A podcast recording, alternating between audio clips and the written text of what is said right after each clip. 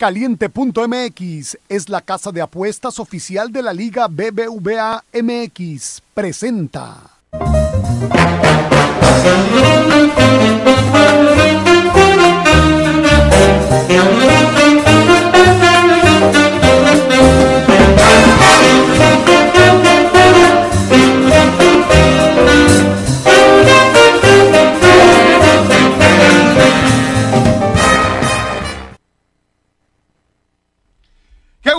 Saludarlos, bienvenidos el día de hoy, The Wall Street Journal, programa donde vamos a platicar de todo, hasta de lo que no me gusta. Vamos a tocar un tema, Enrique, que es tabú para muchos de la vieja escuela hoy, ¿eh? Ah, ya me dijo vieja escuela. No, no, no, O sea, para ya, muchos, ya, ya, ya, ya, ya tiró. O sea, ya, Sí, vamos ya, a ya la decirlo. tiró. Bueno, Sebastián Moreno se enojaba cada vez que le hablaba del gaming. Haz de cuenta que se No, le yo reventaba. también. Ah, bueno. Que- se va a poner La- bueno. la- la- la- las, ¿cómo se llama? La- La- las la- venas la de la frente se empiezan a. Microembolias y todo, ya. Exactamente. Iván, qué gusto saludarte. ¿Qué tal? Buenos días. Pues sí, hay, hay temas varios. Un martes movidito. Eh, creo que hay, hay temas de básquetbol que también por ahí vamos a platicar, béisbol y un poquito de otras noticias. Entonces se va a poner bueno. Sí, quédense hasta el final porque traemos un caso el que dijimos de Moneyball del Brentford, Uni- el Brentford FC de, de- Inglaterra, donde van a ver cómo una persona aplicando el Moneyball y la estrategia. Ahorita hablaban en, el programa anterior con Jaso de si te vas a quedar o no te quedas con las fuerzas básicas y estos tipos dijeron que no. Pero aguántense, aguántense tantito al final porque tenemos un, un, programa ahora sí un poquito diferente en este Tech Tuesday. Ve- ve- venga, le, voy, le, le voy a. le- dele usted a los temas el día de hoy. ¿Empezamos por el básquetbol? ¿Empezamos por el básquetbol? Iván? Empezamos por el Sí, básquetbol. sí, empezamos por el básquetbol. Eh, el día de ayer, Enrique Roll otra vez se confirma el poderío de los Nets de Brooklyn. Yo no había visto tanta violencia contra un venado desde la película de Bambi o cuando atropellaron un venado en la ¿eh? Porque qué bárbaro. Pobre de Giannis ante Tecumpo, creo que es un año más en la raya. Eh, no se ve por dónde, los destrozaron el día de ayer. Todavía Kevin Durant y Kyrie Irving salen cinco minutos antes de que se termine el juego y ganan por más de 30 puntos. Yo creo que el partido del día de ayer es un golpe de knockout que difícilmente se va a levantar. Ya no estoy diciendo que se quedó en las cuerdas, no. O sea, está, ya está en la lona. Fue, fue contundente. Sin Harden. y sin Y- la y- barba. y- y- exactamente. Entonces yo creo que va a ser difícil para el equipo de, de Milwaukee. Eh, lamentablemente para ellos, ¿no? Porque tristemente de repente eh, empiezas a esperar eh, la, la- escena de, de, no sé, de la Cenicienta y no va a pasar. Milwaukee venía de barrer a Miami 4-0, tomando venganza del año pasado. Parecía otra vez que podía ser el año de Giannis. Se ve muy complicado después de este, este juego. 125-86 terminan las cosas. Kevin Durant con 32.6 asistencias, 4 rebotes. Kyrie Irving con 22.6 asistencias, 5 rebotes. Y lo decíamos, jugaron a tres cuartos de gas ya al final. O sea, ya no había mucho que hacer. Realmente a partir del segundo cuarto, la diferencia era de 30 puntos. Ahora la pregunta es, ¿jugaron muy bien y el otro muy mal? Pues ¿O creo- esa es la diferencia? Y, y yo creo que no es la diferencia, creo que se combina más el, no es mi día y es el tuyo. Sí, pero ya al ser juego 2 y los dos resultados son similares, Son ya es una tendencia, hay un patrón. Entonces, difícil. Eh, por el lado de, de los Bucks, Giannis 18 puntos, creo que es bajo. Creo Muy que. Giannis sí necesita tener, y lo va a tener, ¿eh? en una serie de 7 juegos, un jueguito de estos de treinta y tantos, 40 puntos. El problema es que Harden va a tener un juego de esos, Irving va a tener un juego de esos y Durant va a tener dos juegos de esos. Es difícil competir. Háblame de Blake Griffin. O sea, parece que se tomó las vitaminas que toma Maribel Guardia y revivió, ¿eh? O sea, este tema ya es. Aunque Blake hace Griffin- siete puntos nada más. el- Sí, el pero tiró dos triples y clavó dos. O sea, tuvo, anduvo, bueno, No, siete, los- hace, hace hace más de siete, ¿no? ¿Tuvo dos triples? No, siete puntos. Siete puntos. Bueno. Esta vez se quedó un poquito más corto. Los que tienen que estar enojados son los de Detroit, porque lo sacan de los Clippers con un jugoso contrato. Y básicamente Blake Griffin envejece 30 años allá. Lo sacan de ahí, lo llevan a Brooklyn y ahora vuelve a clavar. No había clavado Bueno, la te voy a bola en preguntar, cinco ¿qué, años. qué, qué bueno pasa en Detroit, aparte de la película de Eminem? Ese es un problema, ¿no? Este, el tema de las armadoras de carros se acabó. Sí, sí, es un mercado feo para, para, para algunos. Y bueno, pues eh, Nets creo que podemos decir que están con un pie y medio en las finales de conferencia. Ahora, del- en, en- en el otro partido, a mí los soles de Phoenix, el día de ayer me parece que los soles de Phoenix reparte el queso de manera espectacular. cuatro jugadores con más de 20 puntos en el partido. Sí, señor. Entonces, e- e- eso para mí es equipo.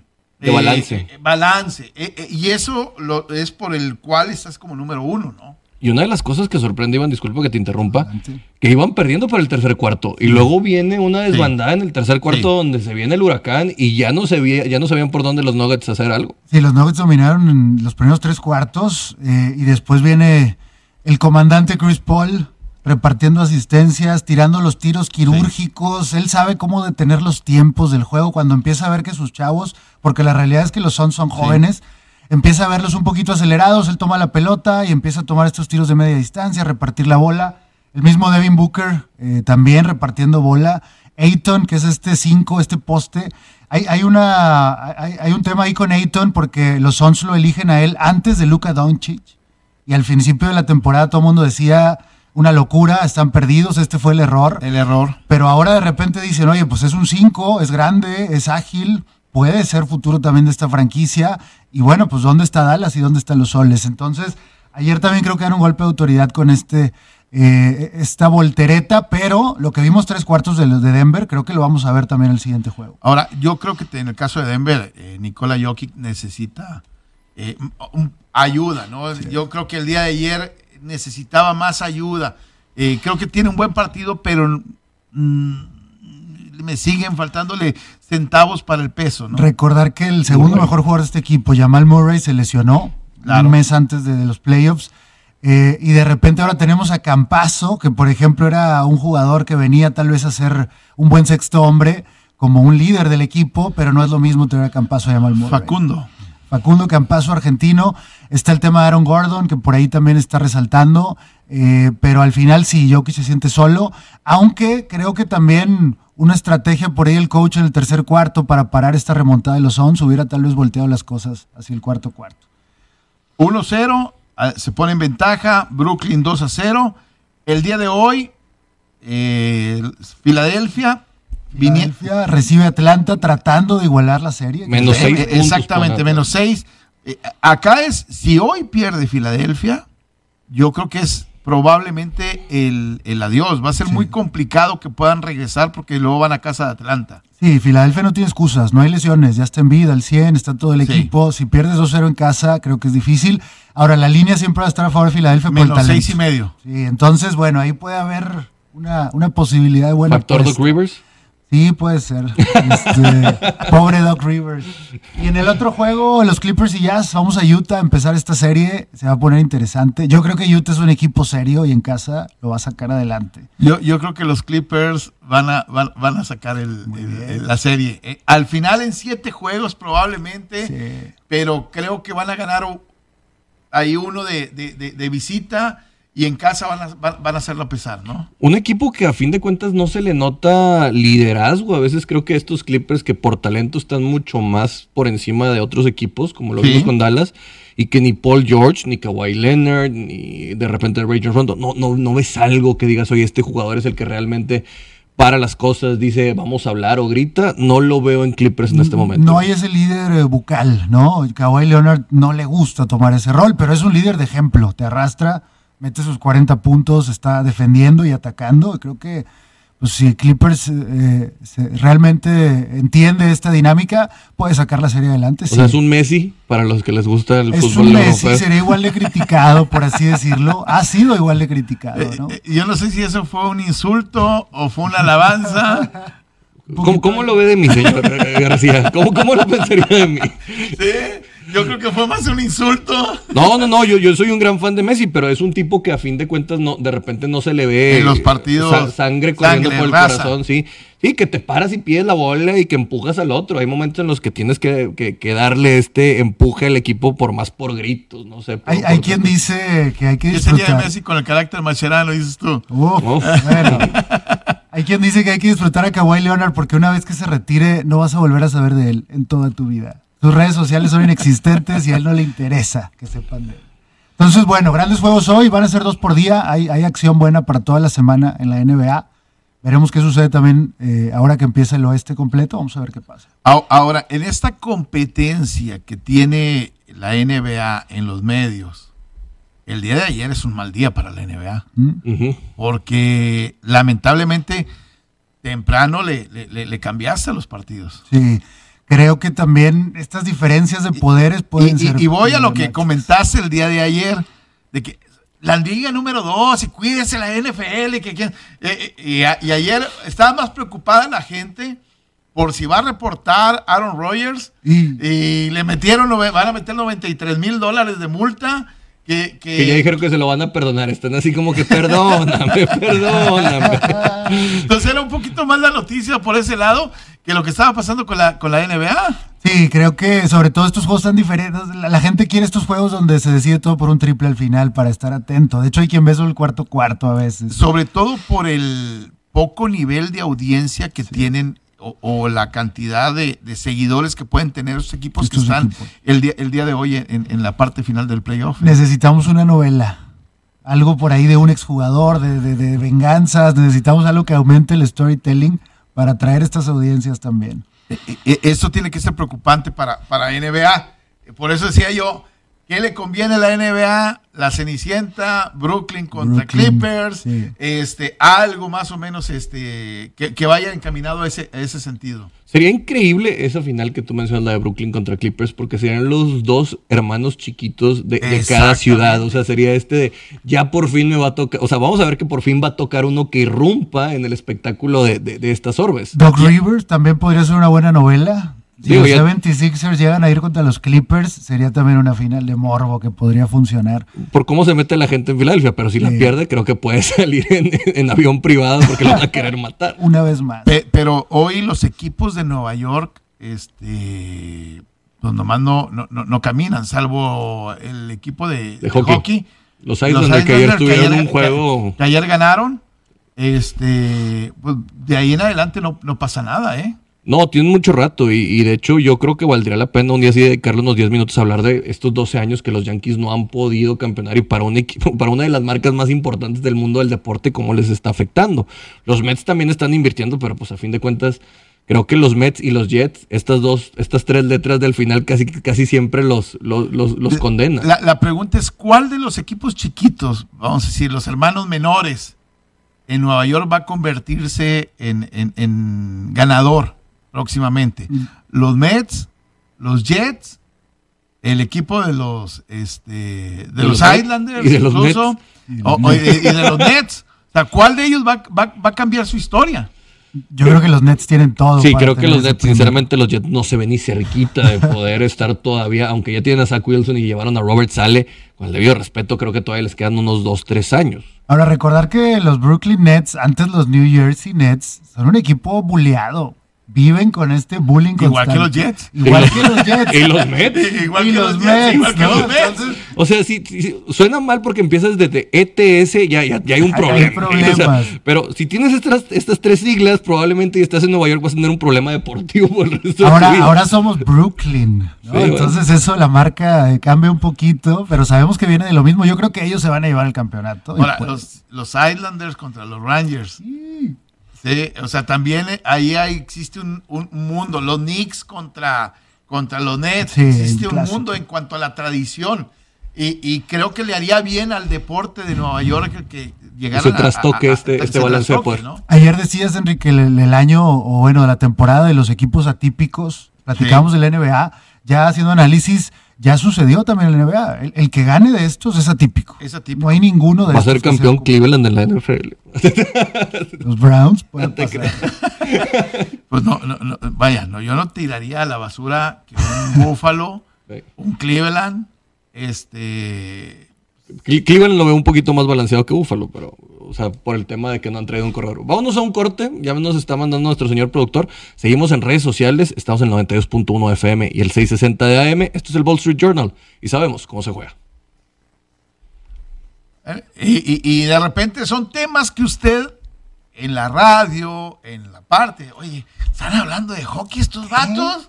¿Sí? Oye, pero estuvo buenísimo el juego ayer de los Bruins, ¿eh? Que, que, que- que casi, casi, o sea, que casi ahí El, el de los Canadiens, que se fue Sí, a tiempo extra, el, ¿no? el- de los Bruins que ya estaban haciendo la remontada para empatarles. Ahí hubo un tema donde se quejó el coach de los Bruins que estaban siendo muy diferentes los tratos sobre ellos, pero los goles que metieron los Bruins estuvieron mejores que los de los, los de los Islanders, pero el juego bastante, bastante bueno. Ahora, normalmente el lunes es el día feo del de- el día jodido, vamos a decirlo. Y, y ayer, esta- hasta en el béisbol, hemos pasado dos partidos, tres partidos. Este. Hay algo que en el béisbol yo he querido tocar y que nadie no, no- no- no lo había platicado. A ver. Lo que pasa con Otani con el equipo de Los Ángeles. Mm. 16 cuadrangulares en la temporada. Está peleando el, el liderato de cuadrangulares en, la- Correcto. en- en este momento y además está pichando. Y, y es algo que nadie lo, lo- lo- lo- está dando la dimensión que realmente tiene.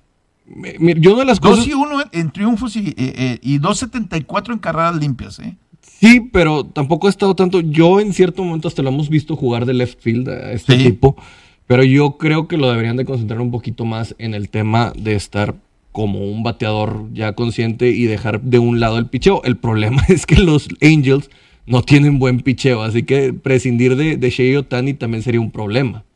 Yo, yo la verdad, este, creo que como lo están utilizando como un bateador designado. Y, y obviamente el, el tipo le está dando en la nariz a la, a la pelota en este momento. eh, le está ayudando para, después de lo que ha sido su lesión, poder poco a poco reintegrarse y alcanzar el nivel. Ahora, si se mantiene Otani en este momento, que ahorita lleva 2 y 1 en ganados y perdidos en, como Ujú. pitcher, 2.76 de carreras limpias, eh, ha participado en 8 juegos, eh, ha salvado 8 juegos también. O sea, entonces, este, perdón, o- hoy Hoy va para MVP. o- hoy tener un, pel- un pelotero así, yo sé que no es norteamericano, ni a lo mejor ni, ni es latino, pero hoy creo que lo que está haciendo el tipo está, es, me, me llama la, la- la atención. ¿eh? Sí, solo, solo por detrás de Vladimir Guerrero Jr., que en estos baby bombers, o como les dicen a, a los de los azulejos, que son todos los juniors de, de varios, varios equipos. Pero, híjole, no sé qué tanto se pueda sostener. Vamos, vamos a ver, yo, yo para mí, sí lo dije al principio, se me hacía que iba a ser un bust, que, que, que no iba a pasar bien con Otani, me está callando la boca a batazos. Pero pues algo tienen los Angels que han tenido MVP en Mike Trout y no funcionan. Luego viene ahora Otani en esto y tienen varios jugadores como el señor Rendón y que no se ve por dónde y como que la mala suerte los acompaña. MVP sí va a ser, pero creo que va a ser la misma historia de Mike Trout. Ahora, qué bonito es platicar de deportes donde agarras un bat, eh, no un control, no, no, no, no, Ah, no, no, no una situación de ese tipo donde... Donde hueles a chetos, dice. Exactamente. Hay algo de eso. El señor productor ya se siente ofendido. Sí. Ya se siente ofendido nuestro señor productor porque le dije que huele a chetos. Hueles a chetos y a dólares. Ahorita vamos a platicar también los sueldos. Sí, de deportes. O sea, eh, esto es deporte. Sí, no, bueno, el béisbol es un, es un, es un deporte que incluso ha, ha perdido popularidad entre los jóvenes. Por eso han venido muchas modificaciones que hablamos de lo de que no puedes estar haciendo tantas reuniones entre pitcher y catcher, acelerar los procesos y todo lo que hay. Pero pues sí entendemos que ahorita hay una tendencia hacia nuevas formas de entender el deporte, Enrique. Pero vamos a hacer una pregunta muy importante. Va. ¿Usted considera que el e-gaming es deporte?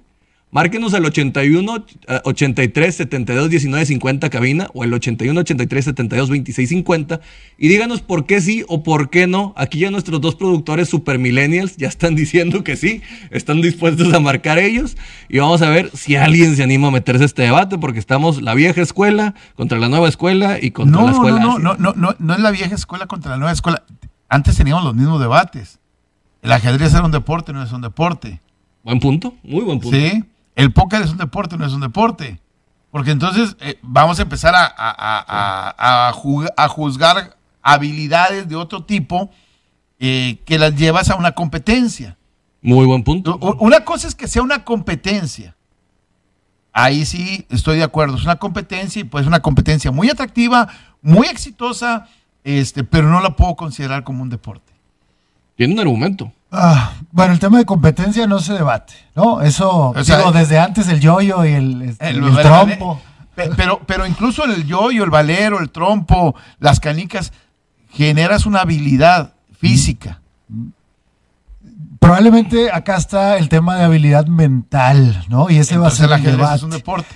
Probablemente lo es o no lo es. que nos diga la gente. Eh, les vamos a explicar también un poquito de cómo funciona ahorita. Eh, creo que hay estadísticas fuertes que, nos hablan de, la popularidad y de la manera de competencia. Y del nivel de mercado. Y del nivel de mercado y el futuro que existe. Claro. Eh, el tema de deporte o no, si lo vamos a ligar al tema físico, pues no, no es, ¿no? Porque ese es un tema sedentario. Y obviamente también hay otros temas de salud que habrá que poner en la mesa. Eh, pero bajo el tema de alcance, competencia, habilidades mentales, eh, habilidades físicas, pues creo que hay algunas. Le vamos a entrar a un buen debate. Este, yo creo que más allá de eso es el futuro. No, es el presente. Solo que no nos enteramos, pero ya está sucediendo, está llenando arenas. Y, y bueno, pues ahora sí hay que preguntarse si tu hijo está jugando demasiados videojuegos, ¿lo regañas o lo motivas? Porque puede ser el futuro de la familia con una buena beca en alguna universidad de Estados Unidos. sí, hoy el tema de las becas en Estados Unidos, bueno, y en México también, empiezan a generarse becas ya por, por los e-games. Empiezas a construir arenas para los e-games. Ya en el DF ya tenemos una. Es, el, tecnológico de Monterrey está invirtiendo en otra. Eh, las Vegas es el mejor, el mejor ejemplo de, de, de esto también. Y personajes que empiezan a salir, obviamente, y que su popularidad empieza a rebasar y que llega a otros deportes. A mí, por ejemplo, el año pasado me decían, es que Ninja va a narrar la NFL. Ninja. ¿Y a mí qué? ¿Ninja qué? ¿Ninja qué? Pero vendes el personaje para, para cierto mercado. Para cierto nicho y cómo lo traes. Exactamente. Y, lo cierto es que hay una variedad de, de, juegos, porque puedes hablar de, por ejemplo, League of Legends, que, o sea, estamos hablando que tienen torneos de 3 millones de dólares y empresas como Kia que tienen cinco equipos, BMW también tiene unas de ellas. Ahorita los vamos a tocar con un clip que tenemos. Tenemos por ahí ya el clip. Ah, bueno, ahorita ya vamos a tener el clip de nuestro editorialista Germán Sousa. Ahorita lo manejamos. Y que, y que va en otro lado. Y que también tienes la Fórmula 1 que acaba de invertir en una liga también con 30 pilotos en los simuladores que están teniendo. O sea, también las mismas organizaciones deportivas están diciendo, ¿sabes qué? Tenemos que migrar a tener nuestra fase de esto. La NFL apoya el, su videojuego, el Madden, en todas las plataformas. Sus propios jugadores lo promocionan. Eh, la NBA está con NBA 2K, que es este juego. Algunas universidades también lo tienen ahí. Y FIFA? pues es FIFA a nivel mundial, ¿no? Y vemos a jugadores y vemos a, personas comunes. Eh, creo que el apoyo está por ahí. Creo que la I-Liga MX ah, es un inicio. Generó 3 millones de vistas la, fase de los últimos 7 juegos en la temporada pasada. ¿Qué? Ok. ¿Cuánto? 3 millones de visitas en lo que compartieron. Es que te digo, no te enteras de lo que. yo no, yo también me quedo sorprendido. A fin de cuentas, yo yo tengo más de ocho años de no agarrar un control, o sea, desde que jugaba Madden. Y, cuando veo todo esto, el otro día me aventé un torneo de. bueno, no un torneo, una final de, de League of Legends. Eh, bueno, te asustas de, todo lo que ganan y todo lo que duran. Duran ah, ocho horas. Eh, nuestro, ¿ya, ¿Ya tenemos el clip de Germán Sousa? Ah, perfecto. Vamos a escucharlo para que nos dé una introducción ¿De, qué es esto? a todo esto, porque es el que nos va a estar apoyando también con estos temas. Con la llegada del Internet a los videojuegos, la subcultura del gaming comenzó a volverse tendencia y poco a poco dio nacimiento a los eSports. Los eSports o deportes electrónicos son, en pocas palabras, jugar videojuegos competitivamente. Hoy comienzan a competir contra los deportes tradicionales en cuestiones de ventas, patrocinios, índices de audiencia y sobre todo potencial de mercado y ganancias. Es difícil hacer comparativas entre los dos ya que los equipos tradicionales se dedican a un solo deporte, mientras los equipos de eSports pueden dedicarse a múltiples videojuegos al mismo tiempo. Sin embargo, los números hablan por sí solos. En comparativa, en 2017 la Serie Mundial de la MBL alcanzó 38 millones de visualizaciones, mientras el Mundial de League of Legends alcanzó 58 millones, siendo superados los dos por la NFL, con 124 millones. Sin embargo, en el 2019, el Super Bowl alcanzó 98 millones 200 mil visualizaciones y los eSports alcanzaron 194 millones de visualizaciones. También tenemos esta tendencia en los juegos de apertura. En 2018, por ejemplo, el Thursday Night Football, transmitido por Amazon Prime, alcanzó 372 mil visualizaciones y juegos como Fortnite u Overwatch alcanzaron entre 400 y 700 mil visualizaciones, muy superior a pesar de que las dos estaban transmitiendo en plataformas digitales. Estas mismas tendencias de crecimiento se han dado de manera económica, y grandes marcas y figuras del deporte están volteando a ver a estas plataformas como el futuro del entretenimiento deportivo. Ah, ahí el dato que me asusta es que empiezas a ver, por ejemplo, la comparación con la NFL, que es la liga número uno del, mundo, y lo que llega a generar de, en el entorno de los E-Games, y ya los números en cuanto a la economía empiezan a, marcar cosas, ¿no? Sí, creo, que también ha habido un, tema de que últimamente hemos tenido mal los Thursday Night Football. O sea, sinceramente creo que es, una es, una, es un espacio que no, le están metiendo tanto. Pero sí, el crecimiento que estamos viendo, te voy a dar números de lo que hay en México. 1.600 millones eh, de dólares se pronostica que es los revenues que han tenido en el 2020 de esto. Que es el número 12 en el mundo, México, en gasto de, ranking de e-games y tiene 55.8 millones de jugadores el país. Un país de 130 millones de habitantes, creo que son notas importantes para lo que representa México. También hay cierta presión, por ejemplo, argumentando el tema del deporte, creo que los Juegos Olímpicos ya lo tienen como segunda categoría, lo cual nos podría hablar que en unos años puede llegar a pasar que le den este espacio como segunda categoría porque también se van a hacer en Japón. Ah, eh, entonces, este, eh, lo, obviamente lo van a potencializar. Eh, hoy la mascota, pues obviamente. Es Goku, ¿no? Es Mario Bros. Ah, es Mario Bros. Entonces, este. Obviamente van a tratar de potencializar toda esa parte, ¿no? Yo, yo no estoy diciendo que no sean atractivos, no estoy diciendo que no sean este, competitivos, que no dejen dinero. Yo lo único que no quiero que le pongan es la etiqueta de deporte. ¿Son juegos? Ok, punto, juegos. ¿Es competencia? Sí, pero no lo, no lo tipifiquemos en la parte de los deportes. Eh, ¿Que es un juego mental? Estoy de acuerdo.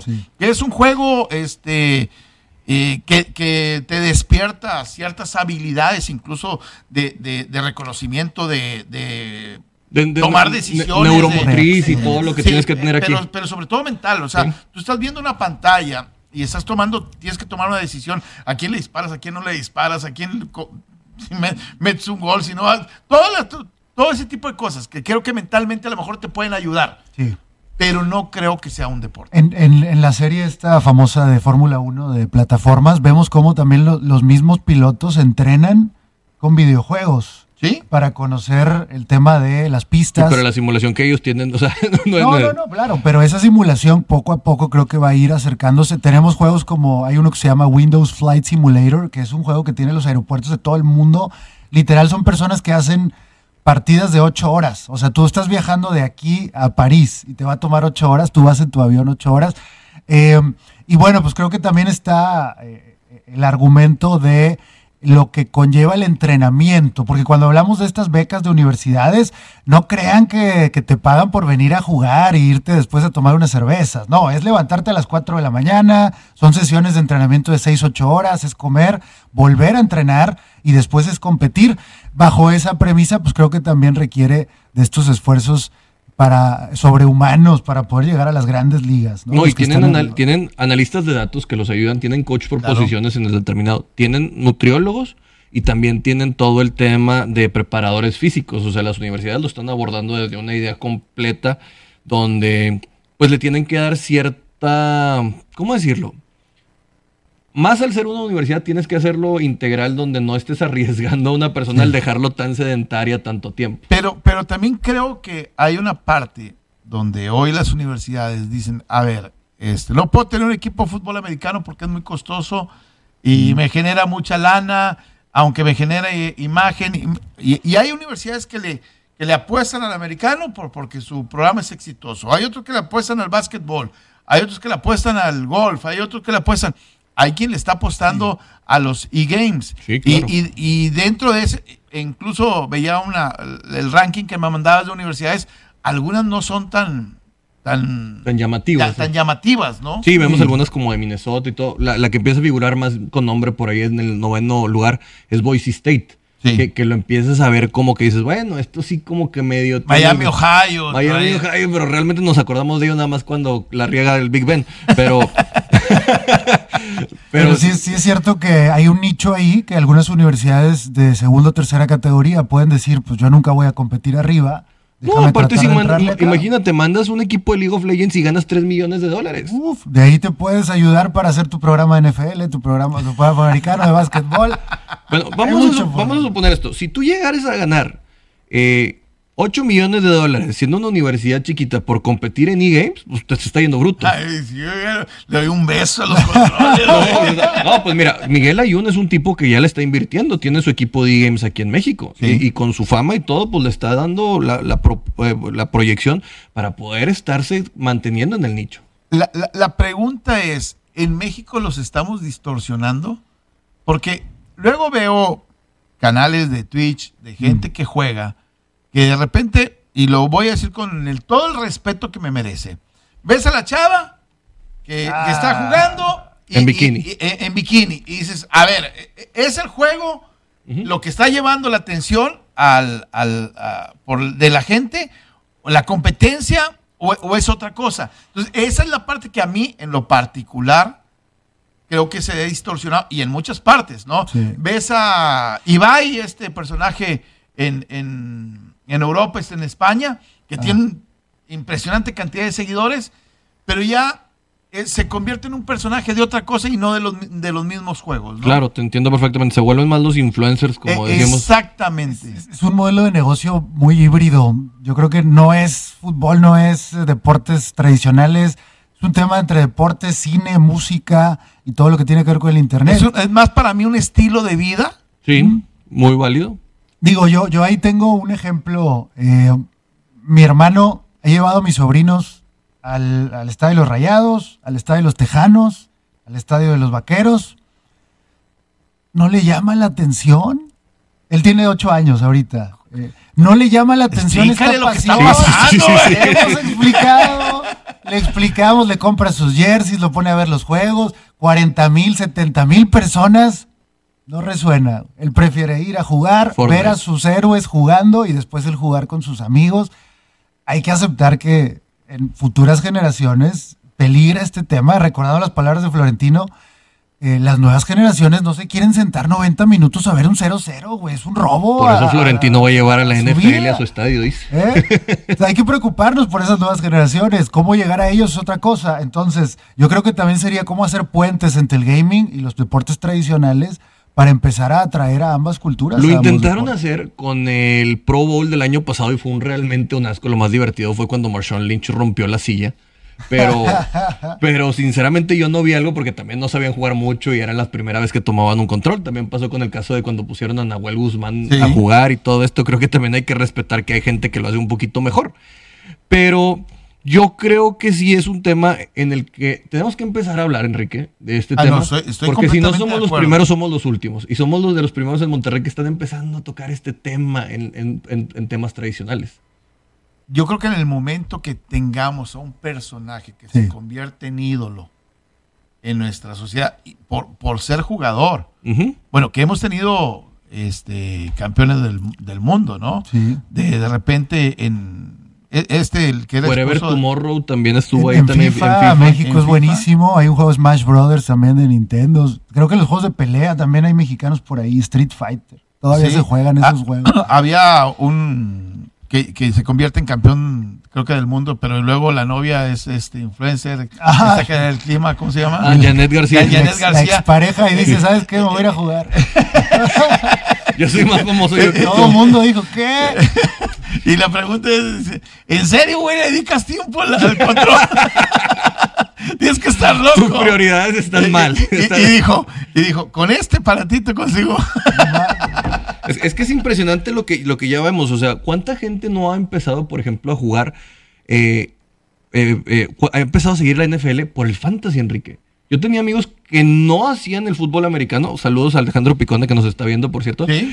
Y, y ahora que empezó a jugar fantasy, ya se avienta todos los juegos, está viendo las cosas, te está preguntando, Es está pa- analizando. pasa algo, y yo creo que es el futuro de los deportes, o el deporte tiene que ir hacia ese lado, en donde tú seas partícipe de él. en, el, en los en los e-games, tú eres partícipe, tú estás jugando, tú tienes la oportunidad, no te sientas nada más a verlo, sino tú juegas. En el fantasy, tú armas tu liga, entonces tú tienes tu equipo, eh, tú empiezas a, ser el gerente general, eh, manejas eh, cómo quieres hacerlo, ¿no?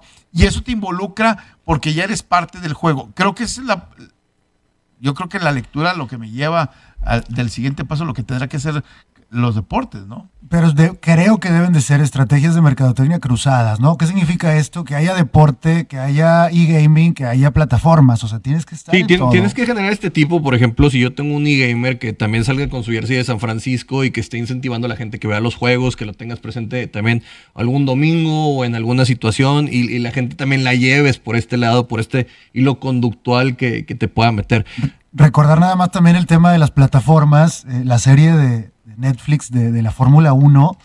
Mi esposa ya sabe los La dueños de las escuderías. Mi esposa tiene un crush con Toto Wolff. Sí, le encanta Steve Sanders de Beverly Hills. Eh, entonces el punto es que estos medios alternativos no pueden ser vistos como competencia, tienen que ser vistos como complemento o te vas a quedar atrás. Sí, pues la verdad muy interesante. Nos vamos a un corte, porque el productor ya nos quiere aquí cortar. Eh, Estamos en 92.1 FM, 660 AM y regresamos con un poquito más de deporte. Vamos a tocar ahí temas. Antes de eso, déjame decirle algo bien Ah. importante a toda la raza. La Eurocopa nos brinda uno de los encuentros clásicos del fútbol mundial, Francia contra Alemania. Uno de los partidos que prometen más en esta primera ronda de la Eurocopa. Galos y germanos tienen una gran rivalidad, está en el grupo de la muerte. Regístrate en caliente.mx, recibe 400 pesos de regalo para tu primera apuesta. El favorito para el partido es el equipo de Francia. Si le apuestas 400, cobrarías 1020. El triunfo de Alemania paga 1100 y el empate 1300 pesos. Caliente.mx, más acción, más diversión. Vamos a una pausa. 92.1 FM, 660 DM. Estamos en ABC Deportes. Seguimos en internet, en, en redes sociales. Nomás déjame mandar unos saludos porque aquí está, está saludando eh, Mauricio Guerra, que nos está poniendo que Face Clan tiene más organización que cualquier liga- equipo de la Liga MX.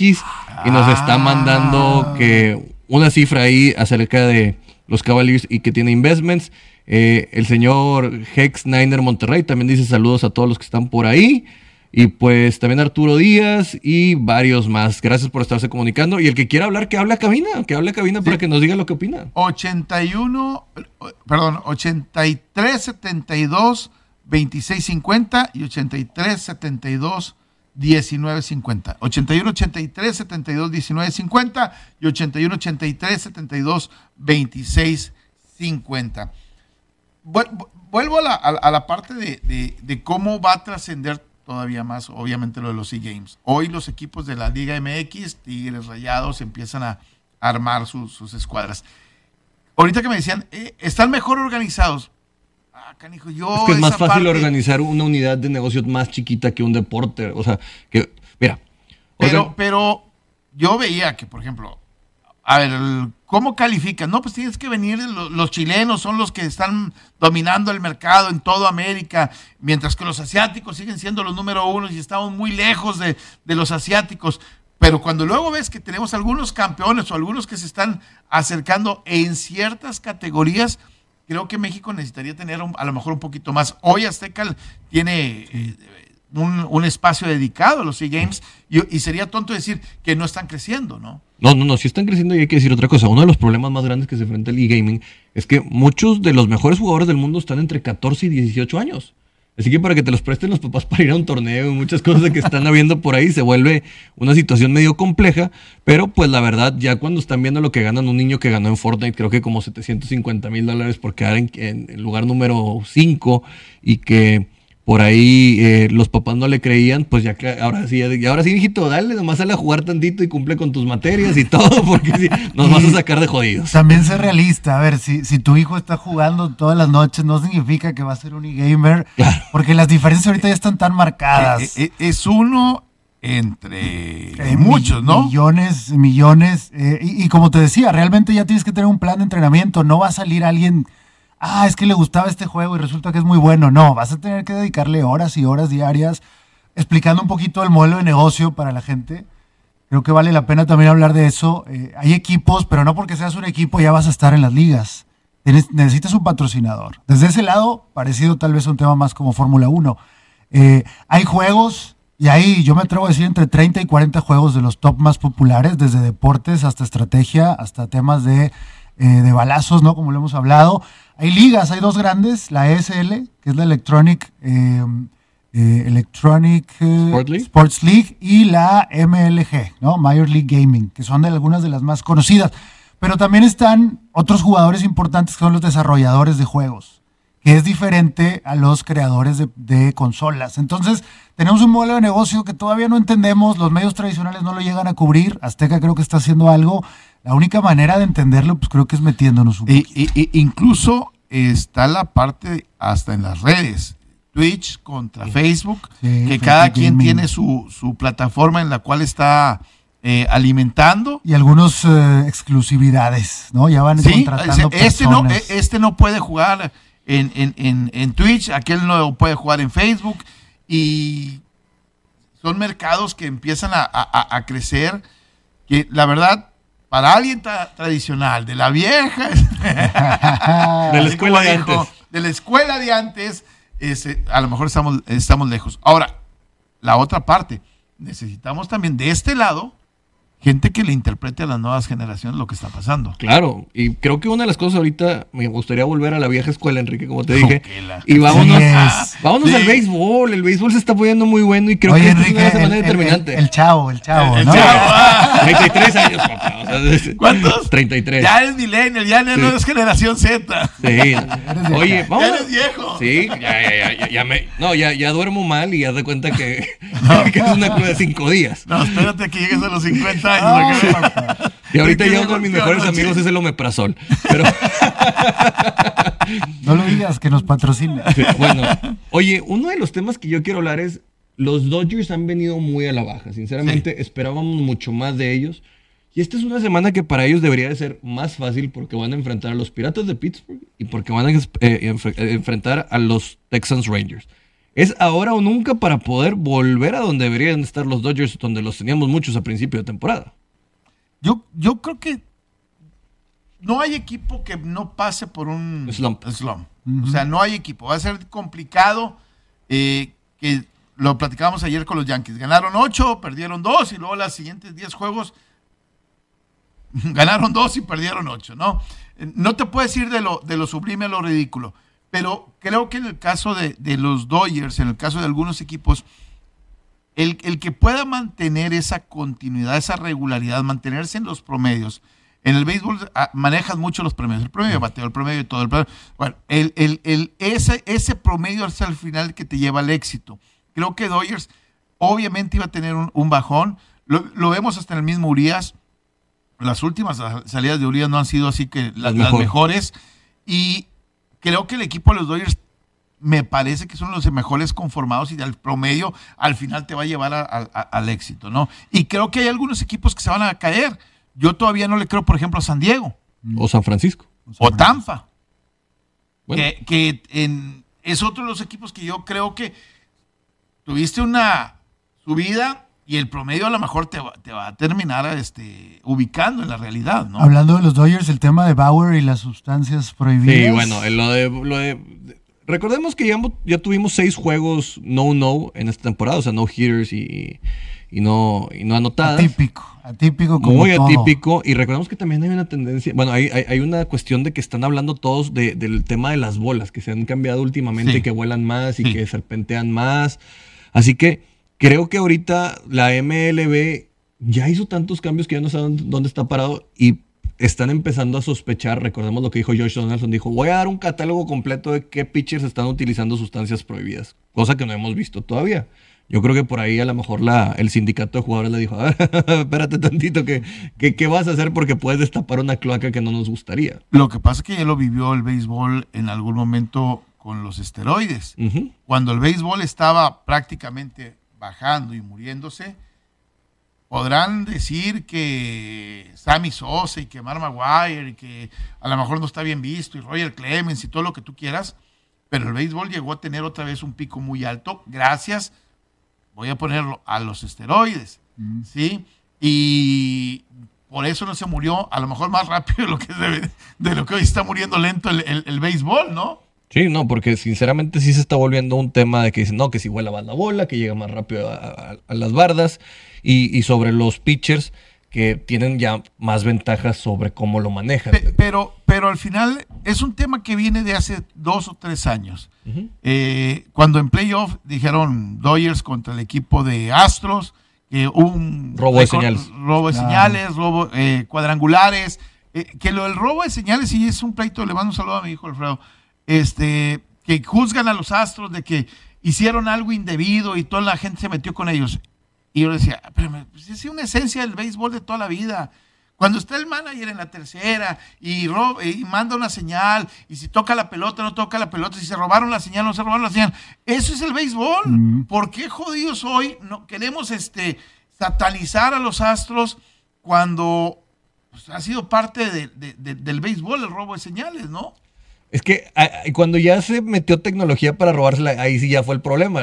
Recordemos que en esa serie mundial, Yu Darvish, bueno, a, a Clayton Kershaw creo que nomás le hicieron swing en, en- dos curvas. Pues entonces sigamos jugando con los spies de los Exacto. 50. la tecnología entra también en los Eh, uniformes, en la manera No, no, de pero, entregar, pero, en pero la ya manera- el que estás descifrando, creo que tendrías que hacer un lenguaje así, ya como el que tenía Peyton Manning en la línea que hablaba en celta para que no te puedan entender ciertas cosas. Ahora yo creo que si nos vamos a 50, 60, en todos los deportes, los más ambiciosos metían este tipo de ideas para ver cómo adelantarte un poquito a las cosas. Entiendo que la tecnología y la manera en la que los astros fueron descubiertos pega un poquito, pero yo estoy de acuerdo. Creo que es Pero, un tema. pero, pero ahí juzgas a los astros, pero luego los astros utiliza- utilizaron tecnología por parte, incluso se habla de que la NASA los apoyaba para ver que el pitcher hiciera menos este movimiento para que su bola girara menos en determinados lanzamientos. Eh, eh, eh, establecieron eh, un, vaya, cuántas pichadas debes de ti- utilizar nada más de, de, de, vamos a decir, con un screwball o con una curva o con un cambio de velocidad. Y, y mo- movieron esas circunstancias y luego se lo copiaron los demás equipos. Lo- los escautearon y, y los Cardenales y los eh, Medias Rojas y todos los demás se los lo, lo- lo hicieron, como pasó con el Moneyball que lo empiezan con los Atléticos y lo terminan con el equipo Con lo- Boston. de, de Boston. Entonces, ahí sí es, sí es correcto. O sea, si me robo esa información es correcto. Si me robo una señal, no es correcto. Robarte procesos es correcto, robarte una señal no. Eh, fue lo que dije. O sea, es peor robarte todo un proceso, ¿no? Es- es- es- es robarte parte- un jugador no es peor. Eh, pues, digo, lo compras para Pues eso. simple- es- simplemente se normalizó, pero en realidad es peor. O sea, yo creo que es un tema Claro. de desconocimiento, algo nuevo. Creo que al final esto va a pasar, de alguna manera. Estás viendo que los E-Games están ganando. ¿Eh? Vamos a una pausa. Vamos a una pausa. vamos- está- estamos en The Wall Street Journal el día de hoy, platicando de diferentes temas. 92.1 FM, 660 de AM. ¿Tenías el, el- el ejemplo del Moneyball? En- Y traigo el del Brentford, que, que sí me interesaría tocarlo, porque esta es una de las cosas que a mí en lo personal el Moneyball me encanta verlo, porque no, es, no, no siempre tiene éxito, Enrique. Pero este tipo arma un concepto que la verdad, nomás dame chancita aquí de poderlo sacar. Todos nos volvimos fans del Moneyball gracias a Brad Pitt. Excelente Y la película. Claro, ¿no? Hay algunos que incluso Ahora- ni le entendieron, pero vieron la película. hicieron una mezcla después en la vida real, ¿no? El Moneyball con el Draft Day. Llevaron a- al, Day. a- a- al personaje que hace el Moneyball en el Atlético de Oakland, el gordito. Sí. Eh, bueno, ese lo llevaron como gerente a los, a los cafés de Cleveland. Y siguiendo el mismo ejemplo del Moneyball, Cafés por fin pudo entrar a playoff. Mm. Eh, utilizando, eh, ahora sí que algoritmos, este, Estadísticas. estadísticas para tratar de definir cómo puede sacar ventaja y llevar a una toma de decisiones correcta, ¿no? Sí, mira, déjame te platico. Esto es la historia de Matthew Benham, que en 1989 sale de Oxford estaba en física y todo y se mete a trabajar en eh, de VP de Bank of America y luego después de 12 años se sale el tipo. Ya, ya no quiere estar ahí y se va a trabajar en una empresa de apuestas deportivas que es Premier Bet. Ahí anduvo y desarrolló eh, algoritmos predictivos para manejar todo el, el tema de las analíticas y pues aprendió de uno de los mejores en este mundo, que es Tony Bloom. Luego lo que pasa es después de algunos años, él se pelea con Bloom y se quiere dedicar a otra cosa. Así que también hable, eh, abre su, su esquema de ser eh, apostador deportivo profesional y empieza a generar bastante dinero. Y en el 2004 eh, tiene ahí un- una idea con Smart, Thought, Smart Thoughts y empieza a manejar las cosas de una manera diferente y empieza a consultar a sus clientes con estadística, algoritmos y lo maneja a un nivel que se, está, se hizo muy exitoso. él. Pero luego ya después él le presta 700 mil dólares a algunos fans del Brentford eh, FC en, estado, en, en la liga, bueno, Premier. en Inglaterra, En en, la cuarta En división. la cuarta división. Le presta con derecho a que si no le prestan la lana, él se queda con las acciones. A lo largo del tiempo no le devuelven el dinero y él se queda con el equipo. Pero él empieza desde que lo tiene a hacer unas cosas diferentes. Lo primero que hace es quita las fuerzas básicas. Él se va más por un tema de empieza a analizar los jugadores que realmente hacen bien, por ejemplo, los, los centros al área, cómo hacen sus recorridos, no siempre que tengan que anotar, sino las analíticas desde otro punto de vista. Y empezó a traerse jugadores de otros equipos que no los consideraban tan buenos y comprarlos baratos. Pero una de las cosas más increíbles, Enrique, es que en el aquí, luego les voy a pasar el link.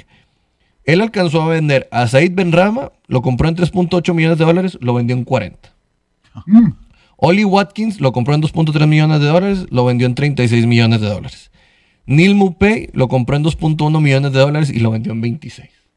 O sea, este tipo estableció un nuevo sistema mediante tecnología, predictibilidad y estadísticas que lo llevó a la Premier League. Acaban de ascender Claro. de 700 mil dólares a 300 millones de dólares. Si se queda un año más, vale 400 millones de dólares el equipo. Vamos a partir de, de una cosa, creo que es importante, Moneyball, Analytics, matemáticas. Si no estamos basando decisiones en números, la mayor parte del tiempo estamos equivocándonos. Yo, ¿no? yo hace, y, y voy a decir esto, hace 25, 20, 30 años, 20 años, te- tengo 27, 28, del 94 para acá en los medios. Me peleaba yo con la gente del fútbol. Le decía, utilicen más las estadísticas. Eh, El béisbol es estadísticas, el fútbol americano es estadísticas, el bás- básquetbol es estadísticas, pero el fútbol se rehusaba a usar las estadísticas. Los puristas. Los puristas. Artesanales. Sí, es que el, el fútbol es un sentimiento. No, No, ¿tú qué vas a ver? Tú nunca jugaste en Palmeiras. es más un sentimiento, no. Hoy, muchos de los equipos, a través de su inteligencia deportiva, este, utilizan las estadísticas para llevar una toma de decisiones. Y hoy este, empiezan a saber cuántos duelos ganó eh, eh, uno a uno, cuántos este, centros hizo correctos, cuántas decisiones correctas tomó en un partido, cuántos pases hizo hacia adelante, cuántos pases hizo hacia atrás. Y hoy empiezas a meterle el analytics para poder tomar decisiones que son correctas y tener menos margen de error y dejar menos a la apreciación, al feeling, al sentimiento, que, que obviamente a, la estadística. No, y el modelo de saberventría, por ejemplo, también llegó al golf con Bryson de Chambó. Sí. Empezó a generar ingeniería para estar pegando. Dice, bueno, yo si le pego largo voy a tener más oportunidades de estar cerca y, y aunque esté en el rough, de estarme acercando a la bandera y todo. Y ya le funcionó en, un- en un US Open, estuvo ahí en la carrera de, de una FedEx Cup. Así que empezamos a ver cómo realmente inclusive los mismos jugadores empiezan a basarse en ciertas tendencias para hacerse más eficientes ellos con sus recursos. A eso sumas eh, la inteligencia artificial, ya está utilizada para temas de entrenamiento. A eso sumas, ya hay jugadores que suben sus videos de sus skills por medio de aplicaciones y hay equipos con visores que te van a ver por medio de internet.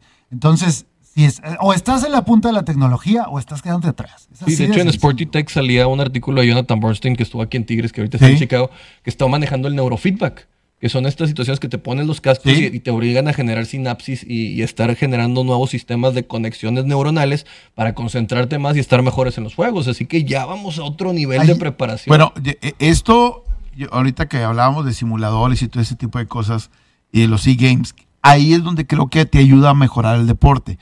En algunos casos, eh, yo me acuerdo cuando toman los titanes a Jay Locker hace 10, 12 años, él utilizaba un simulador en donde mentalmente le iban pa- apareciendo imágenes y él tenía que adaptar su cabeza o su visión a tomar decisiones correctas eh, inmediatamente entre y te iba calificando y sacando un puntaje y él tenía que adaptarse para en el campo de juego, con mariscal de campo, en su lectura, tomar las decisiones lo más rápido posible, siempre y cuando fuera la correcta. O sea, Claro. estamos entrenando tu cerebro para tomar decisiones correctas. Ya si tu físico no te da, tu cerebro tiene que, que va mucho más rápido, obviamente, que a veces que nuestro físico, Sí. tienes que buscar esa sincronía.